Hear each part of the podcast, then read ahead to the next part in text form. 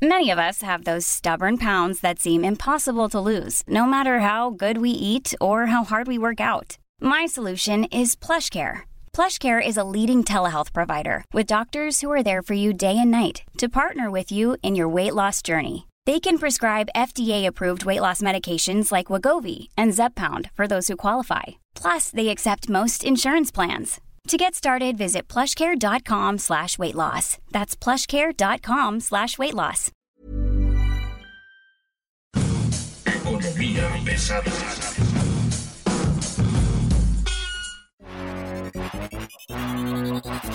¿Cómo están ustedes? Bienvenidos. Esto es Economía Pesada. Es un gusto estar de nueva cuenta hoy con ustedes y rápidamente le vamos a dar las cinco claves que debe usted entender en el corto y mediano plazo en la economía mexicana. Las alertas, por supuesto, las alertas críticas y todos estos temas que usted necesita saber para hacer negocios, viajar, o entender lo que tiene que ver con la economía de la 4T. Recuerde, Economía Pesada es un espacio que busca intentar explicar lo que está ocurriendo en el corto y mediano plazo. Hoy nos acompaña como siempre Mario Alavés. Mario, mucho gusto, editor de finanzas del Sol de México. Muchas gracias Luis Carriles, un gusto estar aquí contigo. Y bueno, pues empecemos, ¿no? Yo diría que en este momento de las cinco claves que hay que tener presentes, la primera de ellas, por supuesto, tiene que ver con la inflación. La inflación subyacente y la tasa de interés que Banco de México va a buscar fijar en el corto y mediano plazo. Lo que entendemos es de que eh, los 4.25 que está establecida como tasa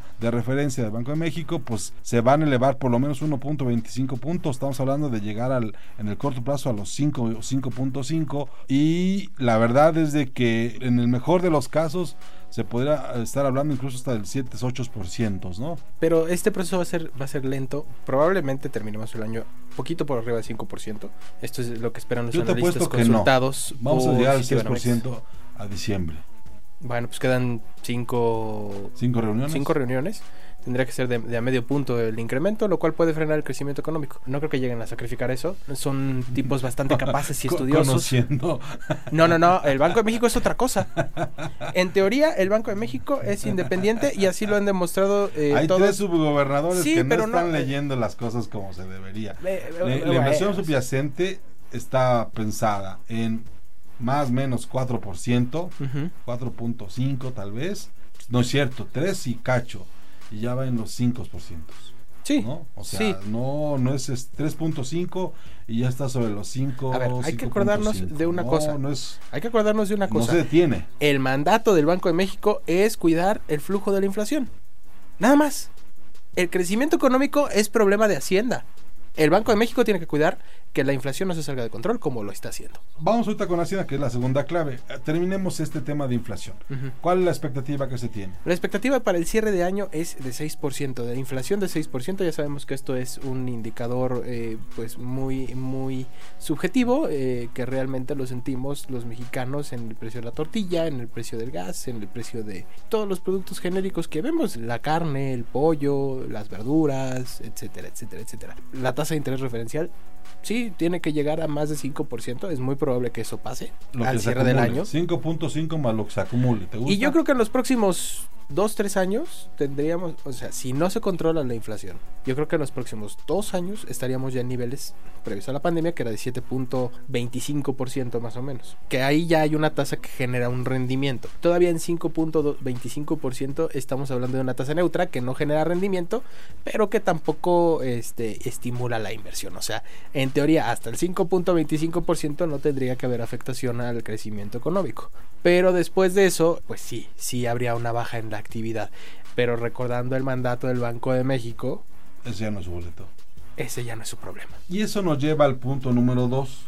En el punto número dos hay dos, hay dos grupos que se están disputando este, la paternidad del análisis. Uno que dice, el gobierno no está entendiendo la inflación y no está entendiendo lo que se necesita hacer para la recuperación económica y el otro el otro bando que dice el rebote va a ser suficiente con lo que tenemos, va a ser suficiente para llegar a los niveles previos a la pandemia, previos a la pandemia de crecimiento cero. Y entonces se tendría que ver si funciona o no, si hay o no hay un camino que te lleve, digamos, a, un crecimiento más importante o más agresivo. ¿no? ¿Con cuál de las dos versiones te quedas? Eh, la segunda. Llegamos al 0%, producto del rebote nada más. Nivel pre- previo a la pandemia, en el crecimiento, digamos, de mi- 2018. Sí, sí, no, no veo ninguna ningún indicio de cambio. Al contrario, veo que, que hay más, eh, más intensidad en lo que ocurre con el sector privado. Nomás acuérdate lo que hizo el SAT la Eh, semana pasada. Hemos conversado con varios actores de la escena económica, analistas, empresarios, líderes empresariales, y ellos insisten en que la inercia es una cosa, pero lo que se está haciendo desde el gobierno va a ser insuficiente. Entonces tiene que haber un replanteamiento muy importante sobre este efecto, ¿no? ¿Cómo le vas a hacer para estimular las inversiones? Y es parte de la discusión, primero de los empresarios, de quién va y se lo dice al presidente, y luego es qué le vamos a decir entre todos, ¿no? Que hay como mucha, muchas ganas de no ir.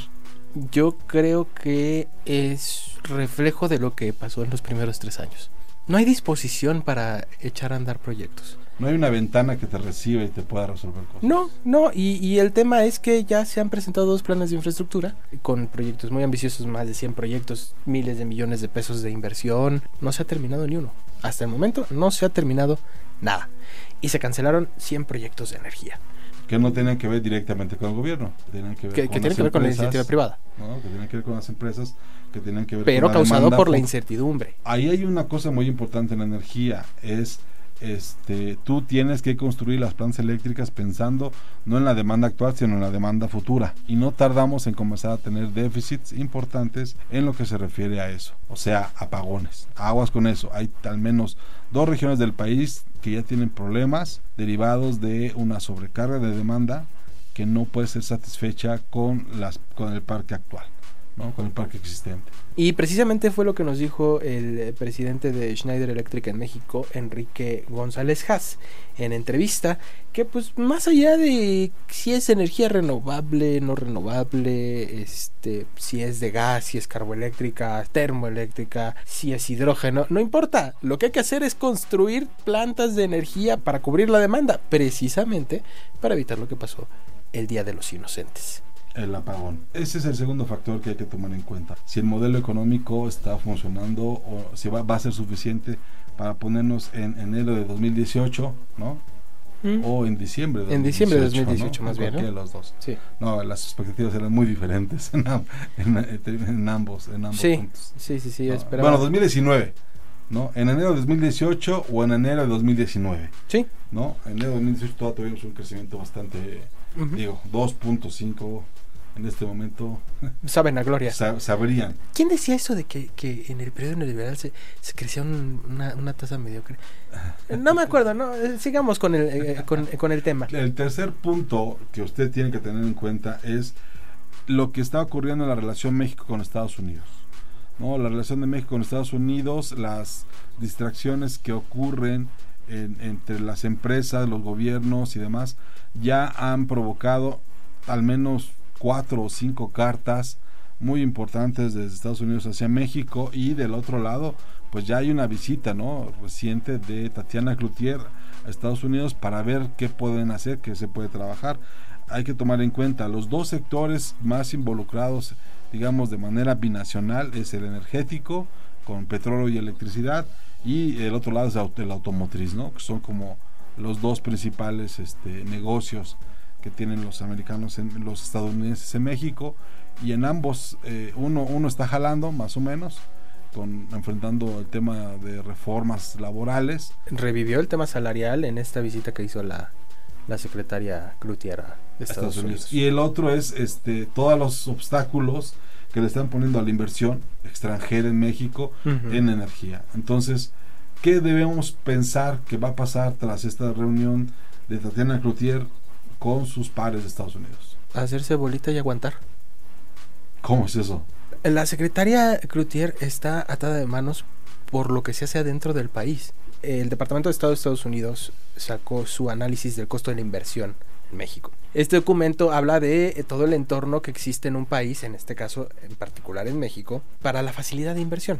Este, este documento se publica con un casi dos años de retraso y se publicó el de 2019, antes de que se empezaran a implementar todas las reformas que actualmente están en papel. En este documento, el Departamento de Estado de Estados Unidos dice que le preocupa el tema laboral, el tema energético, el tema de las aduanas, cuando todavía estaba el secretario Javier Jiménez Espriu peleándose porque no se le cediera el, el control de los puertos a la Marina. Hablan de todo. O sea, básicamente, así como dice la canción del Tri, la banda me dice que todo lo que hago, que todo lo que hago, que todo lo que hago está mal, y yo no sé por qué.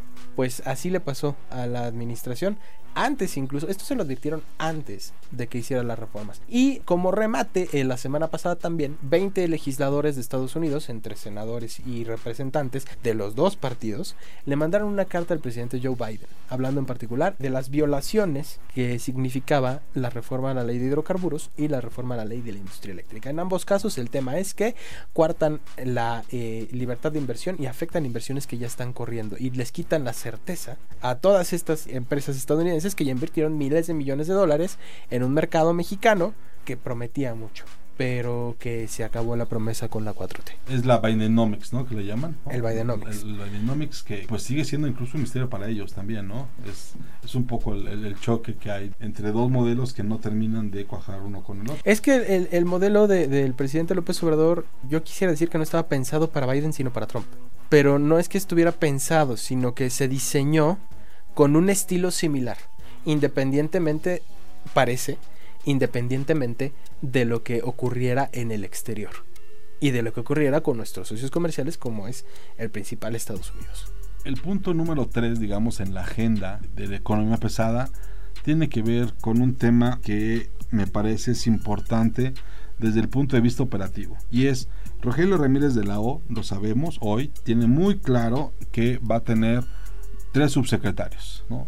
El subsecretario de Petróleo con Octavio Romero Lopeza, porque él se va a meter durísimo a Pemex, lo va a hacer de una forma directa, brutal, sin tener ningún empacho. Y luego están los dos este, subsecretarios, el de Hacienda, Gabriel Llorio, y la de egresos, Victoria Rodríguez ambos colaboradores del secretario están en funciones ahorita, tienen, tienen los cargos, digamos, bien marcados. Él falta de pasar el proceso por Cámara de Diputados, por el Congreso, por el Poder Legislativo de ser ratificado. Y el asunto aquí es ¿Qué consideras tú que va a pasar con él? Rogelio Ramírez de la O dice el exministro Cosío que todo lo que haga en este momento Rogelio Ramírez de la O como secretario de Hacienda puede ser impugnable ¿no? ante tribunales porque no está ratificado. El presidente considera, junto con su equipo de abogados de Julio Scherer, considera que el artículo 89 le da a él la facultad para hacerlo, pero lo que hay que recordarle es que sí, él lo puede nombrar, solo que de acuerdo con... tiene que ser ratificado. Acuérdate que lo mismo pasó con Arturo Herrera, ¿eh? o sea, el Estado de Derecho es una bonita monografía. Ahora, se queda Llorio y se queda... No, se van. Platícanos. La política de, de eh, Rogelio Ramírez de la O es mucho más, mucho, mucho, mucho más cuadrada que la que ya había. Choca mucho con las ideas que traía eh, Arturo Herrera. Ya, ya vimos que, que el señor eh, Rogelio Ramírez de la O viene con todo. En la carta de presentación del secretario señalaron que lo más importante iba a ser la lupa sobre el sector energético. Esto lo pusieron un viernes. El lunes en la noche, el SAT anunció que le suspendió los permisos de importación a 82 empresas del sector energético y de hidrocarburos. Coincidencias no hay. Las coincidencias no existen.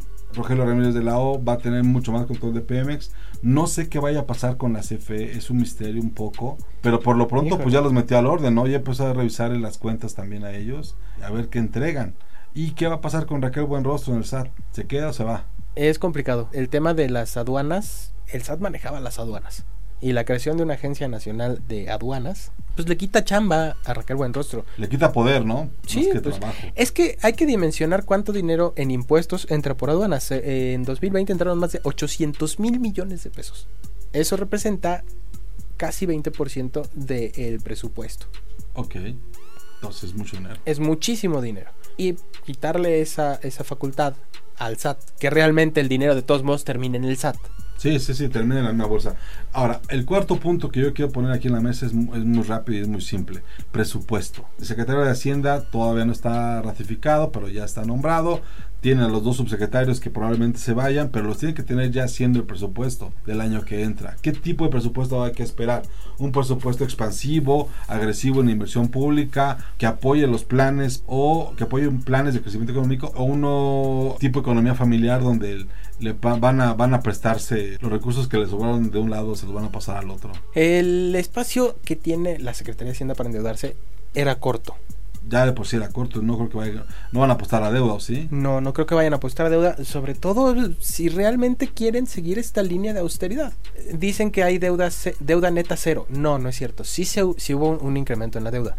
Que el, el, crecimiento de la deuda en México fue menor que en otros países, sí también. Pero el crecimiento de la economía de México después del rebote, ahí se va a reflejar. Y esto, además, tenemos que verlo no a nivel macro, a nivel macro, pues sigue entrando y saliendo dinero y el gobierno federal hará lo que pueda con lo que tiene. A nivel micro, esa falta de apoyos se tradujo en pobreza laboral, se tradujo en pauperización del empleo, se tradujo en informalidad, se tradujo en que ahora hay empleos en los que se paga menos por hacer lo mismo. El tema de, la falta de apoyos no es una repercusión macro, es una repercusión a las personas que perdieron su empleo o a las personas que están ganando menos dinero o a las empresas que tuvieron que cerrar que generaban empleos para las personas. Entonces, el tema del presupuesto tiene que ser un tema que venga a futuro con una visión social. Pero el tema es que pues ya no hay mucho para dónde hacerse.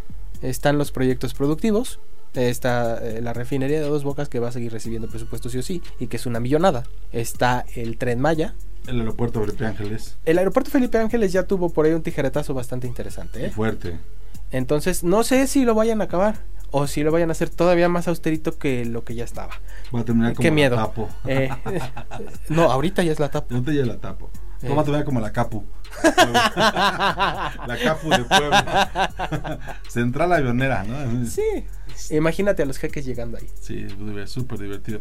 Y bueno, en el quinto punto tenemos que hablar de, de, esta cosa que empieza a aparecer cada vez más en los análisis macroeconómicos del país que tiene que ver con la seguridad. La seguridad pública, el crimen organizado, esta decreciente de incertidumbre en la vía pública que, que, ya le comienza a pegar a las empresas y que comienza a notarse con las compañías que empiezan o a cerrar operaciones o a mudarse o a moverse o o simplemente pues de pronto desaparecen, ¿no? Es algo que ya comienza a pasar y que algunas consultoras ya comienzan a poner en sus análisis, ¿no? En sus análisis de riesgos. La posibilidad de que una compañía nueva tenga que enfrentar un problema de seguridad pública en ciertas zonas del país, este, ya es muy alta, ¿no? Yo creo que es tema que va de la manita, pero así de la manita, uno con otro, con, eh, con una crisis económica después de una crisis económica viene enfrentar la realidad que dejó esa crisis económica. Porque mientras está la crisis te preocupas en recuperarte. Pero una vez que se termina la crisis, puedes hacer el recuento de los daños, el recuento real. Y eso termina en trabajo de informalidad. Acuérdate Luis Carriles a mediados de los 80 cómo proliferó este pedir dinero en las calles. Bueno, no, bueno, el, nacimiento de los, de los limpiaparabrisas por, ¿no? Yo creo que es puede ser una repetición. Y la propina forzada en los restaurantes. Y los asaltos, no asaltos de, pues yo venía a asaltarlos, pero pues cóprenle con cinco pesos cada uno. Y ahí muere. Y ahí muere. Este, esto es, va a ser consecuencia de, o sea, siempre hay alguien que aproveche esos vacíos. y esos vacíos de necesidad generalmente son aprovechados por la delincuencia organizada. Ahora, eso es al público en general. El tema es, lo que están hablando los analistas ya tiene que ver con estas, con estas zonas donde ya no puedes tú trabajar, poner una empresa, ¿no? Este, Michoacán, Tamaulipas, Jalisco, ¿no? Donde los riesgos que se toman para abrir una, una manufactura o una empresa son este, inherentes, ¿no? Sí, el tema es que son estados que tienen altos niveles de migración, altos niveles de informalidad, altos niveles de pobreza, y eh, esto solo va a profundizarlo y hacerlo tierra de nadie. ¿Puede haber un tema de, desindustrialización? ¿Te parece que estemos a, la, a, la puerta, a las puertas? Michoacán no está tan industrializado. ¿eh? Bueno, su actividad económica era muy Es este, muy primaria. ¿no? Es, agroalimentaria. Michoacán es el principal exportador de aguacate, de, aguacate y de berries. No sé si llegara, por ejemplo, a las zonas industriales de Tamaulipas, de la frontera de Tamaulipas, sería preocupante. Están cerca. Me preocuparía también el Bajío. En Guanajuato hay focos. Y pues el occidente, particularmente Jalisco. ¿Hay brotes en esas zonas? Sí. Pero eh, no sé qué tan lejos estemos de una desindustrialización. Yo creo que todavía hay cierto nivel de tolerancia en esas zonas. Hay otras zonas del país en, los que, en las que ya es muy complicado.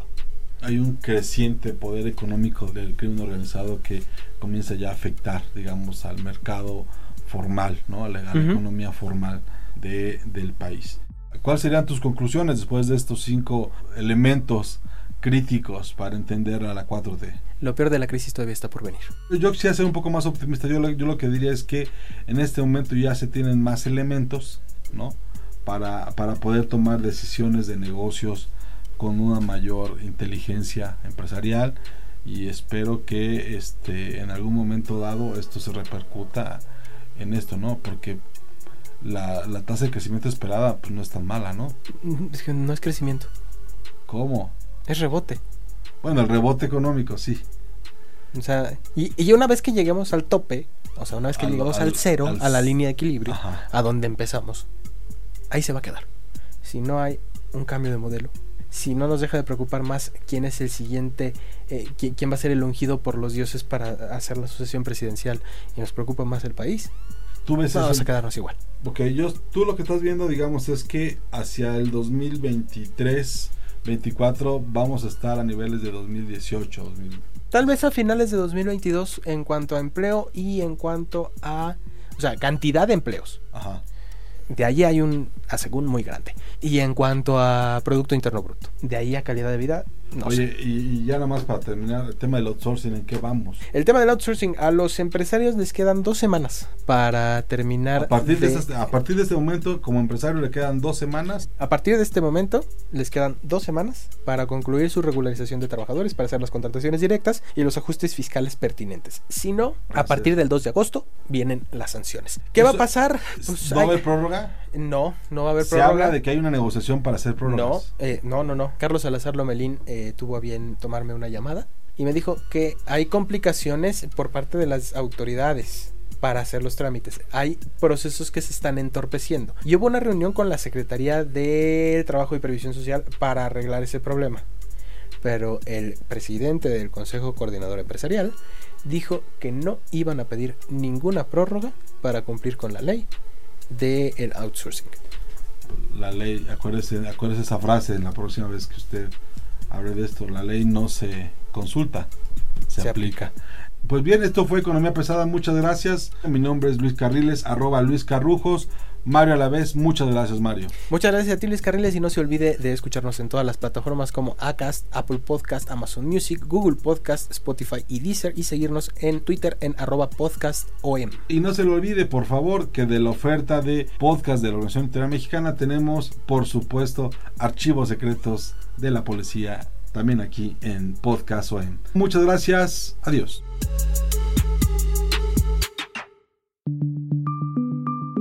Esta es una producción de la Organización Editorial Mexicana.